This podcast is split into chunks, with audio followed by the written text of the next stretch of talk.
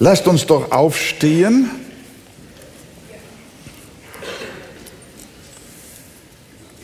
Zu dem Thema der Mensch im Garten Eden. Wir haben in diesem Text in 1. Mose 2, Vers 4 bis Vers äh, bis Vers 17, genau. Äh, da haben wir ähnlich wie wir letztes Mal über den Sabbat schon etwas Grundlegendes, über den Ruhetag gehört haben, so sind heute auch zwei starke Grundwahrheiten, die hier anklingen. Ähm, und da möchten wir heute unsere Aufmerksamkeit drauf setzen. Den Teil 1 habe ich überschrieben mit äh, den Worten der Mensch, ein Leib und eine Seele. Und Teil 2 lautet, wie lautet Teil 2? Der Bund der Werke. Wir lesen also erst einmal zum Teil 1, 1. Mose 2, Vers 4 bis 17. Dies ist die Entstehung des Himmels und der Erde zur Zeit, als Gott der Herr Himmel und Erde schuf. Es war aber noch kein Strauch des Feldes auf Erden, noch irgendein grünes Kraut auf dem Felde gewachsen. Denn Gott der Herr hatte noch nicht regnen lassen auf Erden, und es war kein Mensch vorhanden, um das Land zu bebauen. Aber ein Dunst stieg auf von der Erde und befeuchtete die ganze Erdoberfläche. Da bildete Gott der Herr den Menschen, Staub von der Erde, und blies den Odem des Lebens in seine Nase. Und also wurde der Mensch eine lebendige Seele. Und Gott der Herr pflanzte einen Garten in Eden gegen Morgen, und setzte den Menschen darein, den er gemacht hatte. Und Gott der Herr ließ allerlei Bäume aus der Erde hervorsprossen, lieblich anzusehen und gut zur Nahrung, und den Baum des Lebens mitten im Garten und den Baum der Erkenntnis des Guten und Bösen. Und ein Strom ging aus von Eden zu wässern den Garten, von dort aber teilte er sich und ward zu vier Hauptströmen. Der erste heißt Pison, das ist der, welcher das ganze Land Chavila umfließt, wo selbst das Gold ist. Und das Gold desselbigen Landes ist gut, dort kommt auch das Bedulach vor und der Edelstein Shoham. Der zweite Strom heißt Gichon, das ist der, welcher das ganze Land Kusch umfließt. Der dritte Strom heißt Hidekel, das ist der, welcher östlich von Assur fließt. Der vierte Strom ist der Euphrat. Und Gott der Herr nahm den Menschen und setzte ihn in den Garten Eden, dass er ihn baute und bewahrte. Und Gott der Herr gebot dem Menschen und sprach, du sollst essen von allen Bäumen des Gartens, aber von dem Baum der Erkenntnis des Guten und Bösen sollst du nicht essen, denn welchen Tages du davon issest, musst du unbedingt sterben. Herr Jesus, wir bitten dich um deinen Beistand, wenn wir jetzt dein heiliges Wort anschauen. Sprich, o oh Herr, durch den Heiligen Geist zu uns in deinem Wort. Amen.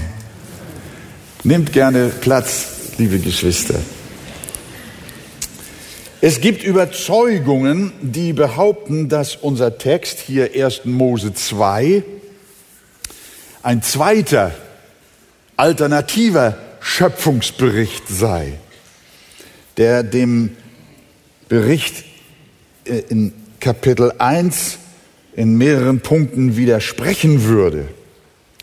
Dieser Theorie folgen wir nicht sondern wir glauben, dass 1. Mose 1 der generelle und der grundsätzliche Schöpfungsbericht ist, der uns einen Überblick über das ganze Schaffen Gottes in den sechs Tagen vermittelt. Während 1. Mose 2 das Kernstück der Schöpfung herausfokussiert. Es wird nochmal wieder berichtet, angesetzt oder angedockt an 1. Mose 1. Und dann wird uns erzählt, was im Besonderen auch mit den Menschen geschah, der ja schon am sechsten Tag in Kapitel 1 erwähnt wurde. Das ist ungefähr so, wenn ihr eine Montageanleitung habt für irgendetwas Technisches oder Bauliches, dann hast du dort oft ein Gesamtfoto und dann ist an einer Stelle dieses Fotos ein Kreis gemacht, meinetwegen eine Scharniere und dann siehst du dort diese Scharniere und ein Stück rausgenommen ist diese Scharniere jetzt in groß abgebildet. Und du kannst besser erkennen.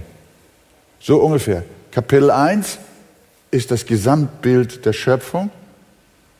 Und der sechste Tag wird eingekringelt, herausgenommen und nochmal extra betrachtet. Das Kernstück der Schöpfung. Der Mensch. Kapitel 2 ist kein Widerspruch zu Kapitel 1, sondern eine detaillierte Beschreibung des Hauptstückes der Schöpfung nämlich des Menschen. Aber hier wird nun erzählt, wie der Schöpfer vorging, als er den Menschen schuf. Vers 7. Da bildete Gott der Herr den Menschen, Staub von der Erde und blies den Odem des Lebens in seine Nase und wurde der Mensch eine lebendige Seele. Hier wird dir also gesagt, woher du kommst. Das sollte man gut lesen. Manche Menschen bilden sich ein, sie stammen vom Affen ab. Die haben doch eine ziemlich hohe Meinung von sich. Die Bibel sagt nicht, dass der Mensch von einem Affen oder vom Delfin kommt, sondern der Mensch kommt von Staub. Daher stammt der Mensch. Das ist noch ein bisschen weniger als der Affe. Gott der Herr bildete den Menschen nicht einmal aus festem Lehm oder Ton, wie ein Töpfer etwas modelliert, sondern aus losem Staub. Was Staub ist, wenn du über eine staubige, äh, unbefestigte Straße fährst, eine gute Geschwindigkeit hast, dann hast du ungefähr eine Idee, was Staub ist. Aus diesem losen Staub vom Erdboden sind wir modelliert. Hebräisch heißt dieser Staub oder dieser Erdboden Adama. Merkt euch das mal. Adama. Sagt es mal zusammen. Adama. Jetzt lassen wir das A weg, das letzte A. Adama ist der Staub und lass das letzte A weg. Was kommt dann raus? So, jetzt weißt du. Unser Name ist Staub. Adam, Adama, Adam. Vom Erdboden. Das ist unsere Abstammung. Und so lesen wir in der Schrift, du sollst, in Kapitel 1. Mose 3, Vers 19, du sollst dein Brot essen, bis du wieder zurückkehrst zum Erdboden, denn von ihm bist du genommen denn du bist Staub und zum Staub wirst du wieder zurückkehren. Und damit macht die Bibel klar, dass wir vergänglich und hinfällig sind. Und solange wir nur ein Gebilde aus Staub sind, sind wir wie Tote. Im Psalm 103, Vers 14 heißt es, denn Gott weiß, was für ein Gebilde wir sind. Er gedenkt daran, dass wir Staub sind. Der Schöpfer machte zuerst eine Art Skulptur aus Staub, aus Material, irdischem Material. Das machen viele Künstler auch. Man sieht heute allerorten solche menschlichen Figuren aus Ton, aus, äh, aus Metall, aus Wachs, Stein oder Holz. Aber sie sind nichts anderes als tote Substanz. So etwas aus toter Materie zu modellieren bedeutet noch nicht viel.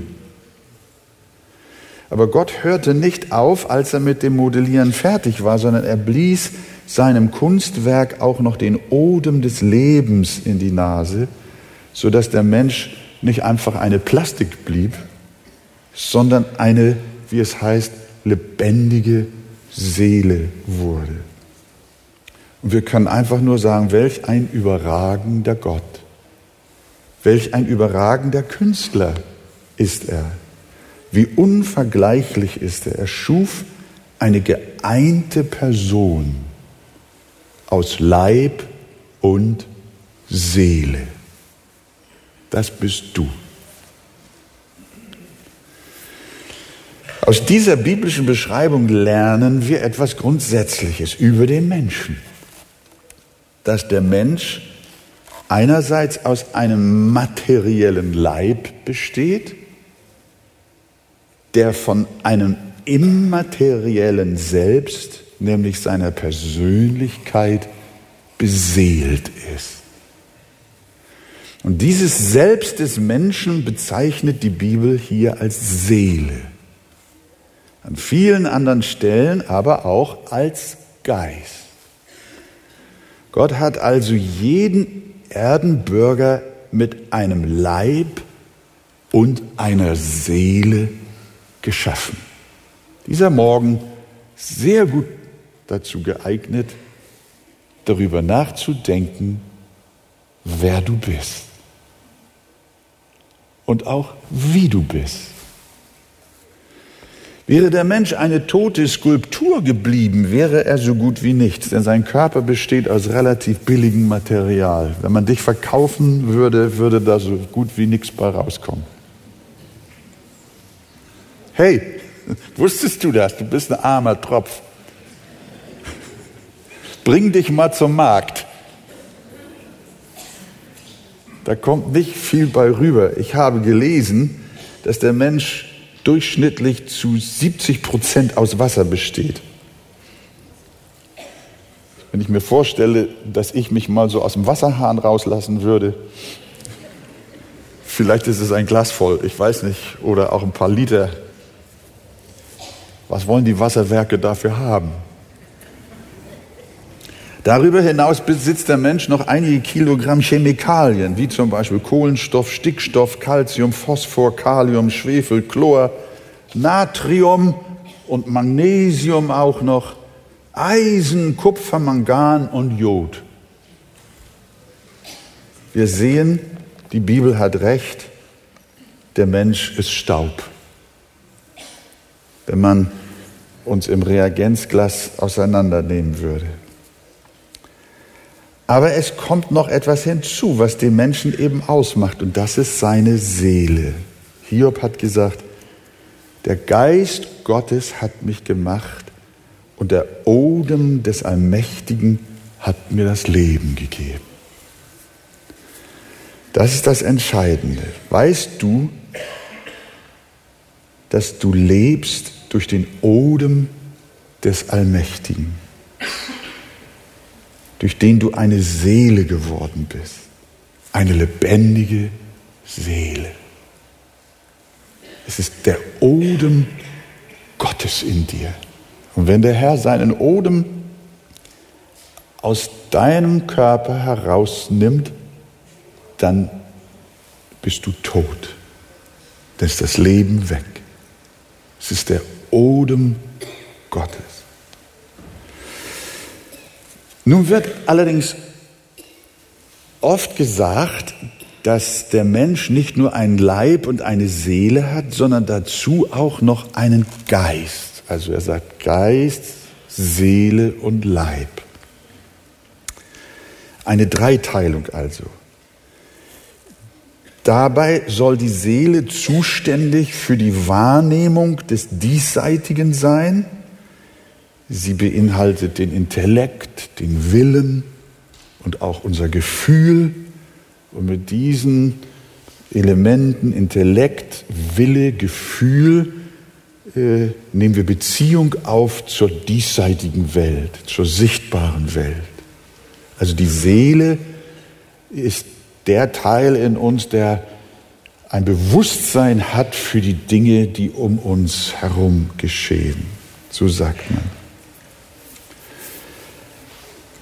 Mit ihnen kann die Seele zum Irdischen in Beziehung treten. Mit unserem Geist, so sagt diese Überzeugung, können wir mit dem Göttlichen in Verbindung treten und uns dem Übernatürlichen bewusst werden.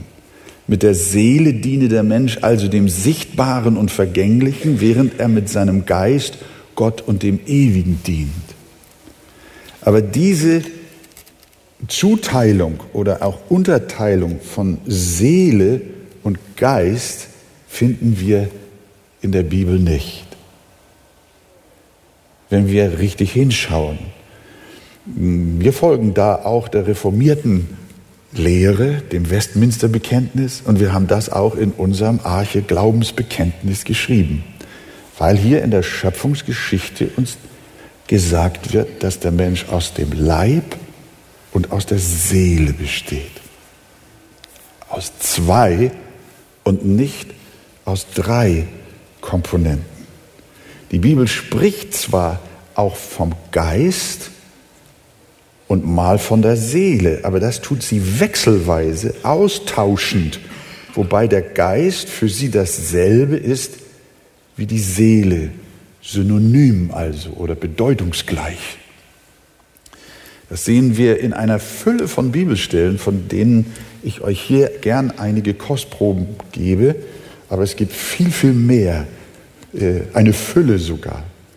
Wir lesen zum Beispiel an verschiedenen Stellen der Heiligen Schrift von der Errettung unserer Seele und in anderen Stellen von der Errettung unseres Geistes. Jakobus 1, Vers 21 zum Beispiel heißt es, nehmt das Wort an, das Kraft hat, eure Seelen zu erretten. Aber in 1. Korinther 5, Vers 5 sagt der Apostel Paulus von einem Menschen, damit sein Geist gerettet wird. Also die Bibel spricht davon, dass der, mal sagt sie, die Seele wird gerettet und mal sagt sie, der Geist wird gerettet. Und meint selbstverständlich den inneren Menschen im Vergleich oder in Absetzung zu dem äußeren Menschen.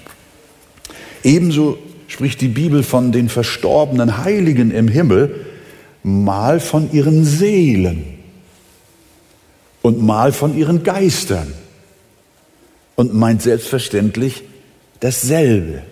So lesen wir einmal, dass wir als Christen zu denen gehören, Hebräer 12, Vers 23, die im Himmel aufgeschrieben sind und zu den Geistern der vollendeten Gerechten. Aber in Offenbarung 6, Vers 9 ist die Rede von den Seelen am Altar, die umgebracht worden waren um des Wortes Gottes und ihres Zeugnisses willen. Mal sind im Himmel die Geister und mal sind im Himmel die Seelen. Aber es meint die Menschen. Er hätte auch sagen können, dass er die Geister derer gesehen hat, die umgebracht worden waren. Wenn wir den Heiland anschauen, sehen wir dasselbe. In Matthäus 26, Vers 38 sagt er, meine Seele ist betrübt bis an den Tod. Und am Kreuz ruft er aus, Vater, ich befehle meinen Geist in deine Hände. Also mal spricht er von seiner Seele und mal spricht er von seinem Geist im Zusammenhang mit den Leiden des Kreuzes. Auch wenn die Bibel die Notwendigkeit unserer Reinigung betont, dann spricht sie mal von unserem Geist und auch wiederum mal von unserer Seele. Zum Beispiel schreibt Petrus, habt ihr eure Seelen gereinigt im Gehorsam der Wahrheit. Also wir sollen unsere Seelen reinigen. Und Paulus ermahnt in 2. Korinther 7, so lasst uns von aller Befleckung des Fleisches und des Geistes uns reinigen. Hier sagt er, wir sollen unseren Geist reinigen, unsere Seele, den inneren Menschen.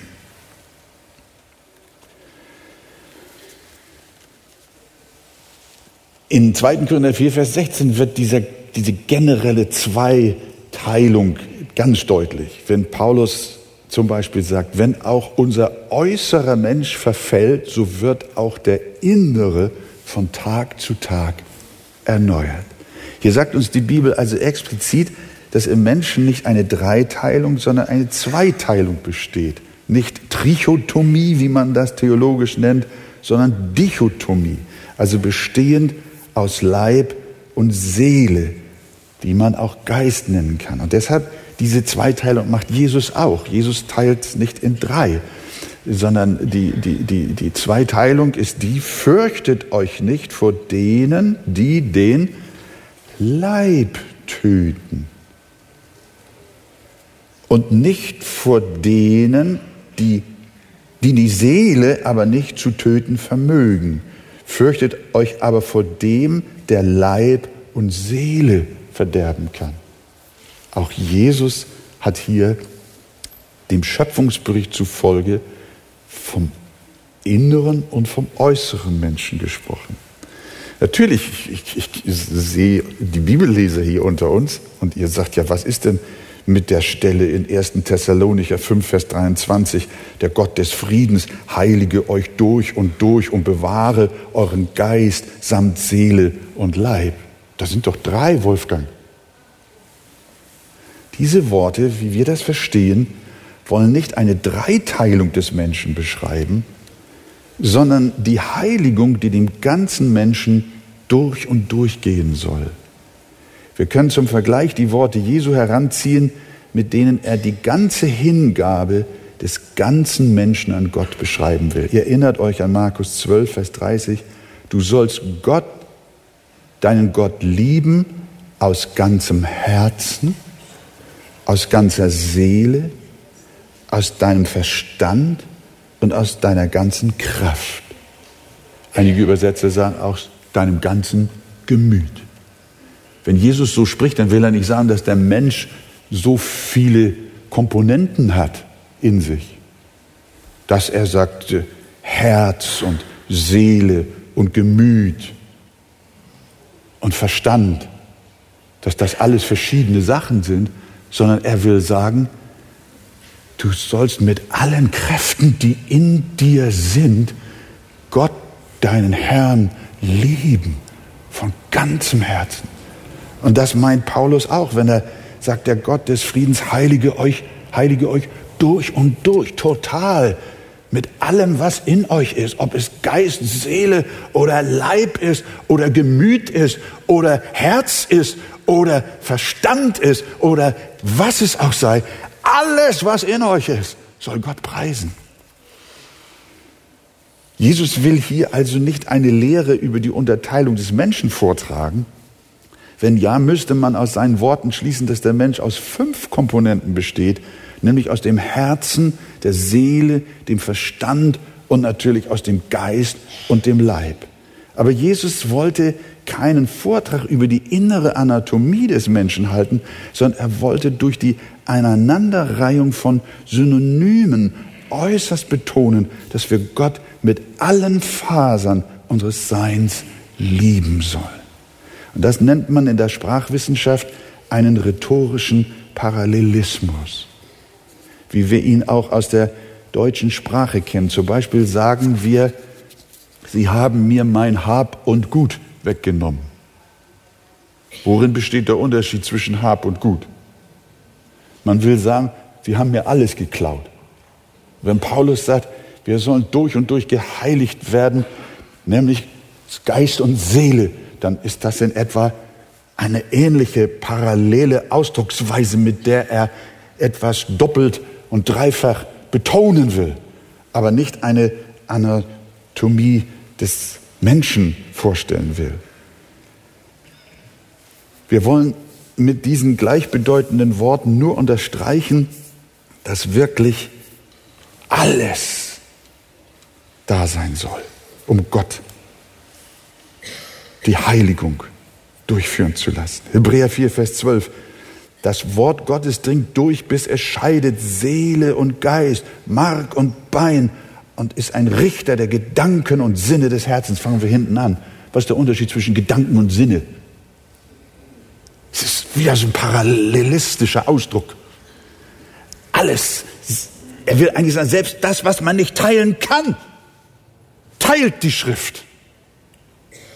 Geist und Seele, Mark und Bein, Gedanken und Sinne. Hier geschieht nicht theologische Belehrung über die Bestandteile des Menschen, sondern Paulus will herausstellen, wie machtvoll das Wort Gottes ist, dass es nämlich in die tiefsten Winkel des menschlichen Wesens eindringt.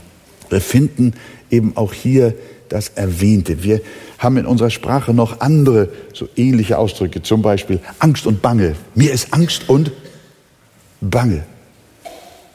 Grund und Boden. Kennt ihr diese Ausdrücke? Sind verschiedene Worte, aber meint genau dasselbe. In der Art und Weise, wie er das gemacht hat, meint dasselbe. Art und Weise. Zwei Worte, aber synonym. Geist und Seele. Zwei Worte, aber synonym. Still und leise. Immer und ewig. Und so weiter. Und genauso dürfen wir den Lobgesang der Maria verstehen. Wisst ihr noch, was sie gesungen oder was sie gesprochen hat? Sie hat gesagt, meine Seele erhebt den Herrn und mein Geist freut sich Gottes meines Heilers. Wollte Maria hier eine theologische äh, äh, Erklärung vornehmen, indem sie sagt, meine Seele erhebt den Herrn. Das macht meine Seele. Aber mein Geist, der ja was völlig anderes ist, der freut sich an Gott, meinem Herrn. Nein will Maria nicht sagen, sondern sie will genau dasselbe tun, was auch Paulus getan hat, was Jesus gesagt hat. Sie will mit aller Kraft, was in ihr ist, den Herrn preisen. Meine Seele erhebt den Herrn und mein Geist freut sich Gottes meines Heilens. Der gesamte innere Mensch.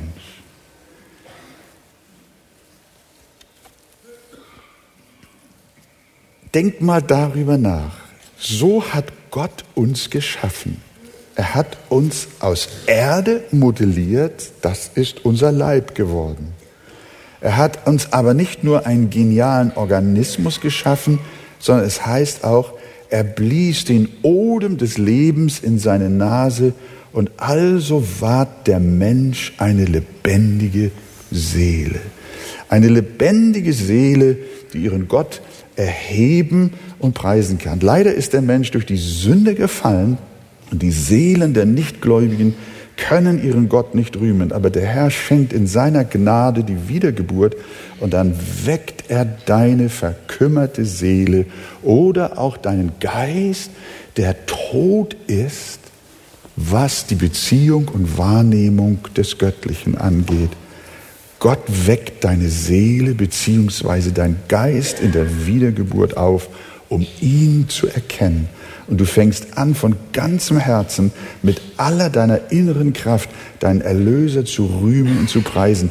Dann wirst du denen ähnlich, die in der Bibel den Allmächtigen gelobt und gepriesen haben. Psalm 103, nur ein Psalm, da ist ja eine ganze Fülle.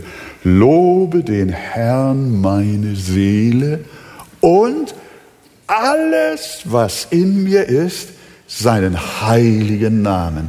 Und das ist, was uns hier die Schöpfungsgeschichte des Menschen berichtet nach 1. Mose.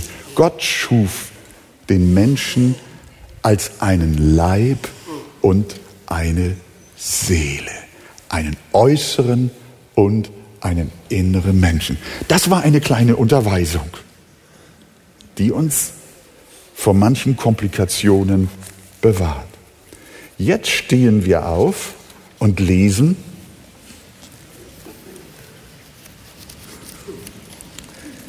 1. Mose 2, Vers 15 bis 17. Und Gott, sind wir soweit?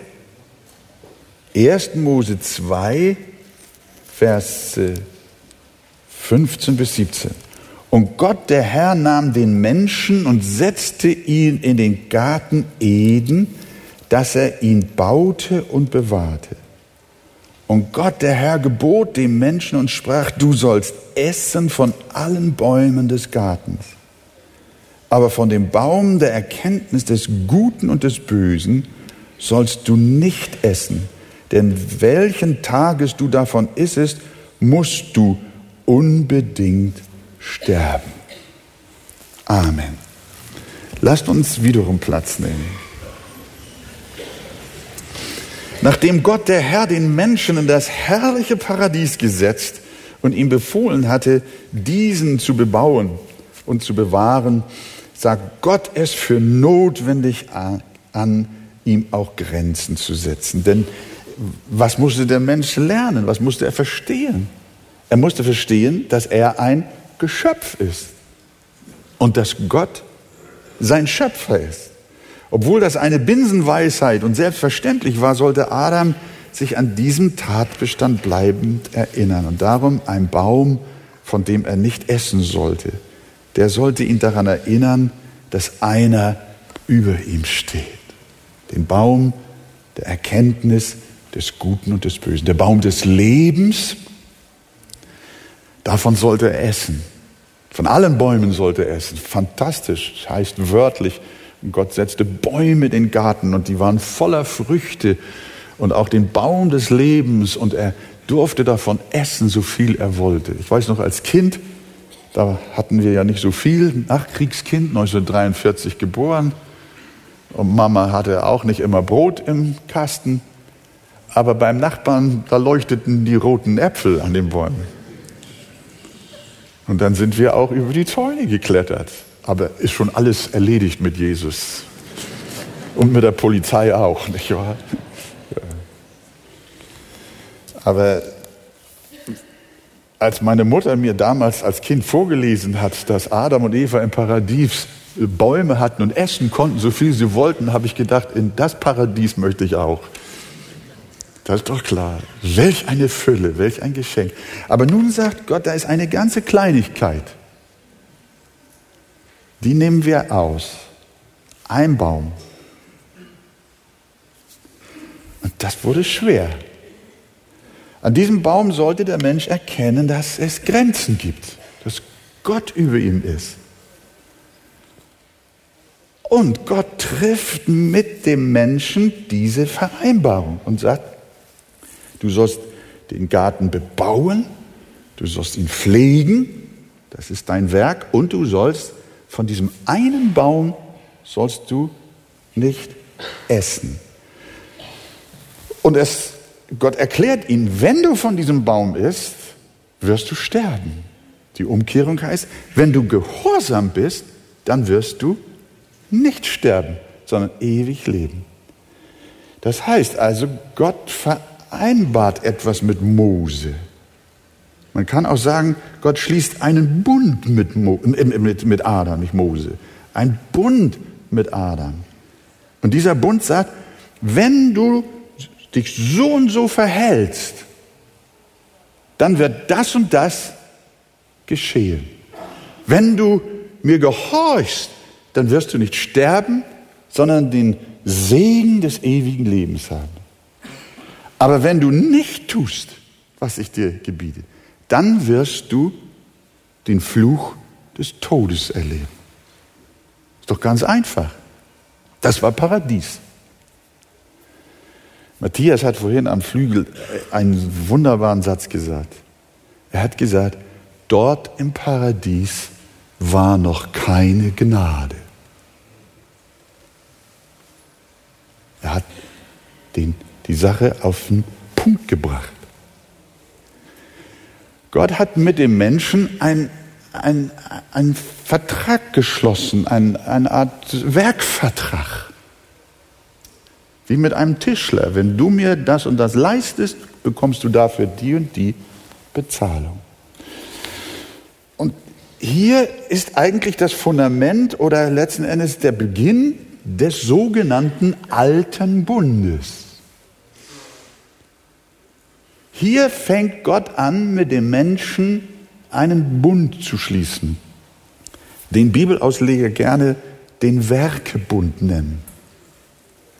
Und das ist wichtig, dass wir das hier schon lernen, genauso wie wir gelernt haben, dass der Mensch Leib und Seele ist, so dürfen wir lernen, dass Gott sich herablässt, den Menschen gegenüber verbindlich zu werden. Und Gott klärt sein Verhältnis zu den Geschöpfen. Obwohl zu einem Abkommen zwischen Menschen in der Regel zwei gleichberechtigte Parteien gehören, muss uns jedoch klar sein, dass die Bedingungen des Bundes, den Gott mit uns eingeht, allein von ihm festgelegt werden. Denn er ist kein Mensch, dass wir mit ihm Vertragsverhandlungen führen könnten. Und deshalb werden die Bündnisse Gottes auch gern Testamente genannt.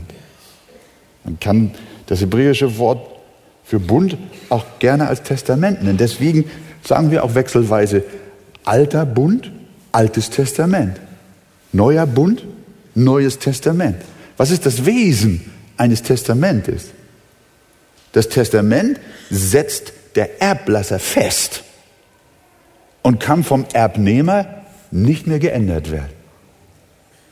Und das ist das Wesen der Bündnisse, die Gott mit Menschen äh, äh, eingeht.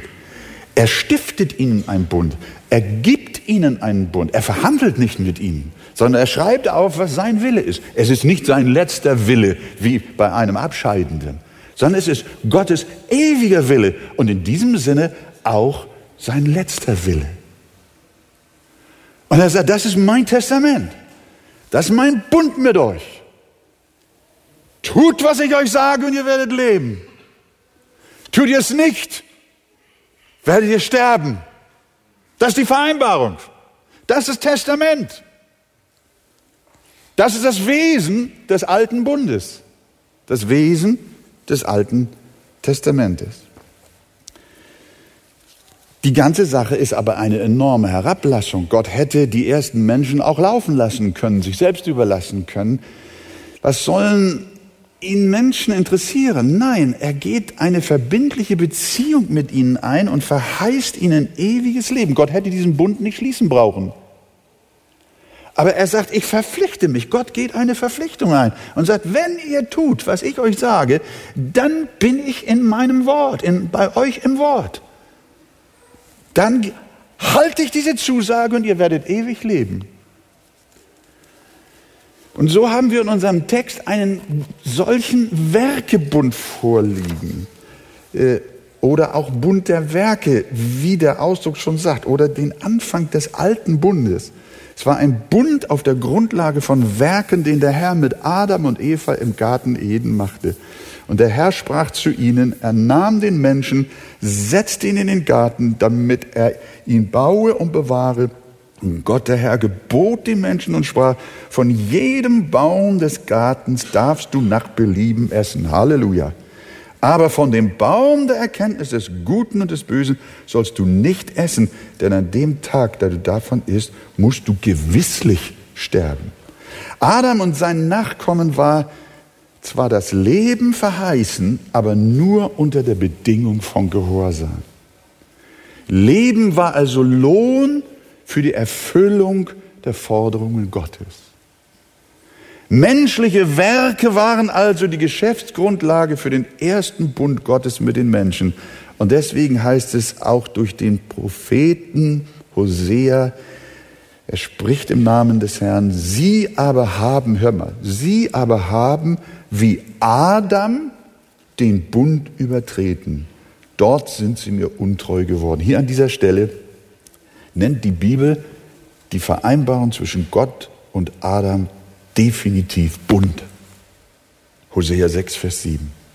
Sie aber, die damaligen Menschen, haben wie Adam den Bund übertreten und sind mir untreu geworden. Hesekiel 20, Vers 11 lesen wir, ich gab ihnen meine Satzungen und verkündete ihnen meine Rechtsbestimmungen durch die der Mensch lebt, wenn er sie tut. Paulus im Römerbrief, Paulus geht ja, der ganze Römerbrief handelt von dieser ganzen Thematik. Und Paulus zieht seine Gedanken im Römerbrief aus Mose. Und aus den Texten des Alten Testamentes, des Alten Bundes, er schreibt in Römer 10, Vers 5, zitiert er Hesekiel, der Mensch, der diese Dinge tut, wird durch sie leben. Und Hesekiel 18, Vers 4, die Umkehrung, die Seele aber, die sündigt, soll sterben. Durch diesen Werkebund stand Adam und wenig später auch Eva in einer moralischen Beziehung zu Gott. Und in dieser Beziehung, hört mal jetzt, Freunde, in dieser Beziehung stehen seitdem alle Menschen zu Gott.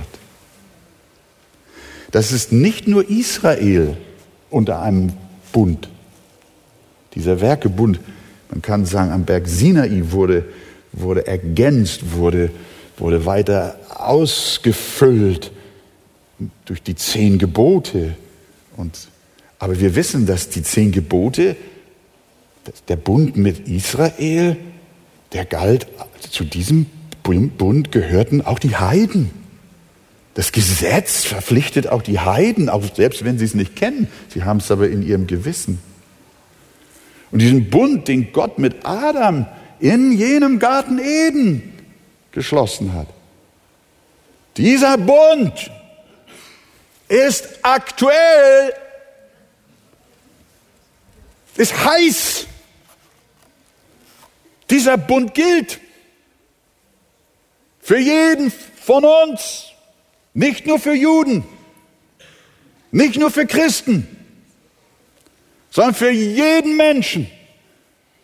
Es gibt kein einziges menschliches Wesen auf dieser Erde, das nicht in einem Bundesverhältnis mit Gott steht, in einem Rechtsverhältnis zu Gott steht, in einem Verpflichtungsverhältnis zu Gott steht.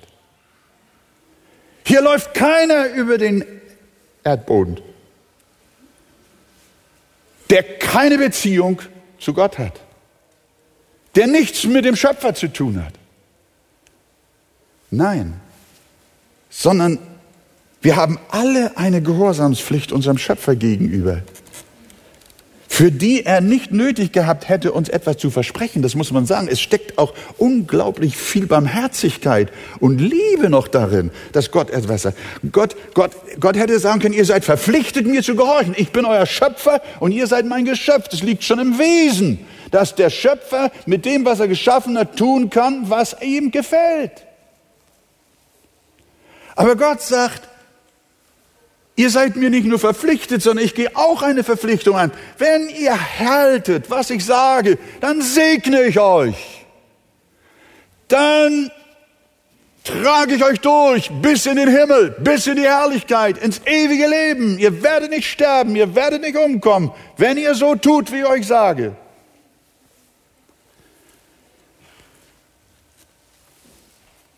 Noch einmal, weil es so wichtig ist alle menschlichen Wesen von Adam an bis in die Gegenwart sind unentrinnbar Glieder dieses Werkebundes. Sie können den Bund brechen und diesen Bund auch leugnen, aber sie können diesem Bund nicht entrinnen. Auch du nicht, lieber Freund hier heute Morgen. Auch Menschen, die dieser Sendung zuhören. Niemand kann diesem Bund entrinnen. Der Schöpfer hat alle Menschen unter diese Ordnung gestellt, ob uns das passt oder nicht nicht. Und darum steht die gesamte Menschheit unter dem Fluch des Todes und der Verdammnis, weil nicht nur Adam, sondern wir alle in ihm, dem Adam, den Bund gebrochen haben. Und liebe Gemeinde, wenn wir das nicht erkennen, wenn wir das Wesen des Werkebundes aus dem Garten Eden, der für alle Menschen gilt, nicht verstehen, verstehen wir auch nicht die Notwendigkeit einer Erlösung. Wenn ein Mensch nicht begreift, dass er den heiligen Bund Gottes gebrochen hat und genau deshalb das Gericht Gottes über ihm steht, wie soll er verstehen, wozu er das Evangelium braucht? Das Evangelium hat gar keinen Ansatz. Das Evangelium hätte gar keine Begründung, sie einem Menschen zu verkündigen. Wenn dieser Bundesbruch von Seiten eines jeden Menschen nicht Fakt wäre. Das ist unsere Not. Wir haben den Bund gebrochen, den Gott mit uns geschlossen hat. Und weil die meisten Menschen das nicht verstehen, darum schütteln sie den Kopf und sagen, wozu brauche ich das Evangelium? Wenn wir die gute Nachricht verkündigen, dann müssen wir immer damit anfangen, jedem Menschen zu erklären, dass er seit den Tagen der Schöpfung in einem Bundesverhältnis zu Gott steht, aus dem er ausgebrochen ist. Das lehrt uns hier der Mensch im Garten Eden. 1. Mose 2. Und worin liegt die Hoffnung? In der Abschaffung des Bundes? Viele sagen, das Alte Testament ist abgeschafft. Sie sagen, der Werkebund gilt nicht mehr. Das stimmt nicht. Das habt ihr falsch verstanden. Gott ändert sich nicht. Die Forderung Gottes nach Gehorsam, nach Werken der Gerechtigkeit, die wird für immer bestehen bleiben. Die Gebote Gottes werden niemals aufgelöst. Niemand wird in die ewige Gemeinschaft mit Gott eingehen ohne Werke der Gerechtigkeit. Nur die, die den Bund der Werke halten, in Anführungsstrichen, werden den Himmel sehen. Aber wenn wir diesen Bund alle gebrochen haben, wie können wir ihm dann trotzdem gerecht werden? Der Ausweg ist ein Name. Der heißt Jesus Christus. Halleluja. Er ist der zweite Adam. Oder der neue Adam, sagt Paulus. Und er wird an die Stelle des ersten Adam gesetzt. Und er hat den Bund der Werke gehalten. Er war dem Vater gehorsam. War er das? Er hat anders als wir alles erfüllt. Er erbrachte vollkommene Gerechtigkeit. Und wir dürfen uns nun an Jesus hängen. Wir dürfen an ihn glauben, dass er stellvertretend für uns den Bund der Werke gehalten hat. Und darum ruft Paulus aus in 1. Korinther 1, Vers 30, er, Jesus, er ist uns von Gott gemacht worden zur Gerechtigkeit, zur Heiligung und zur Erlösung. Jesus ist unser Gehorsam, den wir Gott darbringen. Jesus ist unsere Gerechtigkeit. Jesus ist unsere Vollkommenheit, die wir dem Vater zeigen. Und durch den Glauben an ihn haben wir Teil an seiner Erfüllung des Bundes der Werke. Anders ausgedrückt, wir haben Erlösung nicht durch Werke, durch unsere Werke, sondern durch Christi Werke. Wir werden nicht durch unseren Gehorsam gerecht, sondern durch den Gehorsam Christi. Aber wo kein Weg dran vorbeigeht, wir können nur durch Gehorsam gerecht werden. Versteht ihr das? Wir können nur durch Werke gerecht werden. Aber nicht unsere Werke, sondern seine Werke. Habe ich euch jetzt erschlagen oder könnt ihr auch noch Amen sagen? Und das nennt die Bibel Gnade. Da kommt der neue Bund rein. Das ist der Bund der Gnade. Durch Jesus werden wir so angesehen, als hätten wir den Bund der Werke gehalten. Welche Gnade. Einer, wie ich finde, hat das fantastisch zusammengefasst. Das ist R.C. Sproul. Er schreibt dazu, äh, das könnt ihr nachlesen, äh, in diesem Büchlein haben wir im Mediencenter Glaube von A bis Z unter Kapitel 24 der Bund der Werke. Enorm, wie er schreibt. Hör mal, was er, wie er das zusammenfasst. Weil Adam in Sünde gefallen ist, hat Gott in seiner Barmherzigkeit einen neuen Bund der Gnade hinzugefügt, durch den Rettung möglich und wirklich wurde. Nur ein menschliches Wesen hat jemals den Bund der Werke gehalten. Dieser Mensch war Jesus. Adam im Paradies hat versagt und wir auch. Aber Jesus ist das einzige menschliche Wesen, das den Bund der Werke gehalten hat. Sein Werk als der zweite oder neue Adam erfüllte alle Bedingungen unseres ursprünglichen Bundes mit Gott. Sein Verdienst, den er erzielt hat, ist allen zugänglich, die ihr Vertrauen in ihn setzen. Jesus ist der erste Mensch, der durch seine guten Werke in den Himmel kommt. Auch wir kommen in den Himmel durch gute Werke, aber nicht durch unsere guten Werke, sondern durch, sagst du laut, durch seine guten Werke. Sie werden zu unseren guten Werken, wenn wir Christus im Glauben annehmen. Wenn wir unseren Glauben in Christus setzen, dann bucht Gott die guten Werke Christi auf unser Konto. Oh, das gefällt mir. Habt ihr das gerne, wenn jemand etwas auf euer Konto bucht, so einige Summen? Ich kann euch sagen, das gefällt mir. Das muss ich nochmal lesen, entschuldigt. Das muss ich nochmal. Wenn wir unseren Glauben in Christus setzen, dann bucht Gott die guten Werke Christi auf unser Konto. Der Bund der Gnade erfüllte den Bund der Werke, weil Gott das Verdienst Christi gnädig auf unser Konto bucht. Somit erfüllen wir die Bedingungen, die im Bund der Werke in 1. Mose 2, Vers 15 bis 17 dargelegt sind. Habt ihr verstanden? Halleluja. Bernd macht so. Das ist eigentlich etwas so Schönes. Und das, deswegen ist der Römerbrief so schön. Er ist manchmal ein bisschen kompliziert. Aber wenn wir uns da hineinversetzen, was es bedeutet, nein, werden dann die Gebote aufgelöst? Nein. Und ich muss nochmal zurückkommen zu dem, dass im Paradies keine Gnade war.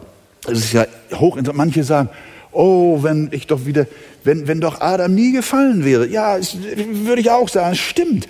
Aber ihr Lieben, wenn Adam nicht gefallen wäre und ich wäre jetzt da auch so im Paradies ohne Sünde, wisst ihr was? Ich müsste zittern. Warum müsste ich zittern? Weil das Paradies mir keine, kein Netz gespannt hat für mein Leben.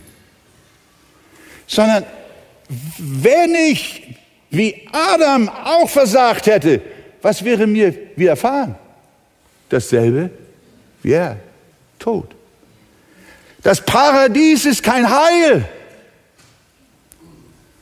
Das Paradies ist ein Zustand, in dem es auf dich und auf mich ankommt. Und ich will euch sagen, ich würde mit meinem Finger nicht auf Adam zeigen. Wenn ich dort gewesen wäre, Adam, ich hätte es geschafft. Nein. Wir hätten genauso versagt. Und deswegen, ihr Lieben, der Bund der Gnade, das Evangelium in Jesus Christus ist noch viel herrlicher als das Paradies. Sag doch mal Amen. Das ist unser Leben. Wir haben einen, der an unserer Stelle sich dafür hundertprozentig verwendet, alles zu erfüllen, was wir zu erfüllen hätten und niemals erfüllen können. Halleluja. Jetzt aber langsam müsst ihr doch mal, muss der Dieselmotor doch mal angehen, nicht wahr? Da kommt doch dann Freude auf, ihr Lieben. Ja, da kommt doch, da kommt doch Anbetung auf. Wenn wir verstehen, was der Bund der Werke und was der Bund der Gnade ist, dass wir in Jesus da sind, äh, gerettet sind. Der, die Gebote werden nicht abgeschafft, sondern sie werden erfüllt durch unseren Herrn Jesus Christus. Und darum, Römer 5, jetzt muss ich Schluss machen. Darum, gleich wie durch einen Menschen, so schreibt es ja der Apostel zusammenfassend in Römer 5, Vers 12, 18 und 21.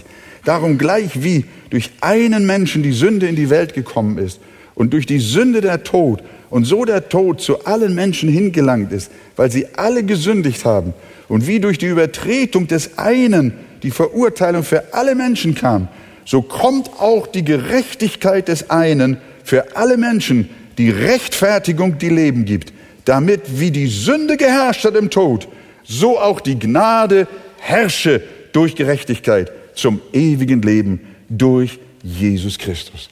Also mein Freund, versteh, du lebst in einem Bundesverhältnis, in einem Verpflichtungsverhältnis zu Gott und bist in der hoffnungslosen Situation, dass du dieser gerechten Forderung deines Schöpfers niemals gerecht werden kannst. Genauso wenig wie Adam. Deshalb stehst du unter Fluch. Aber es kam einer, der alles erfüllt hat, der den Bund der Werke gehalten hat. Und das ist dein Profit. Das ist dein Segen. Und das ist Gnade. Und wenn das dein Herz verstanden hat, dann darfst du dich heute bekehren und Jesus annehmen als den Stellvertreter für dich im Leben und im Sterben. Und durch den Glauben an ihn kannst du gerettet werden. Gott schenke es dir in Jesu Namen. Und alles Volk sagt Amen.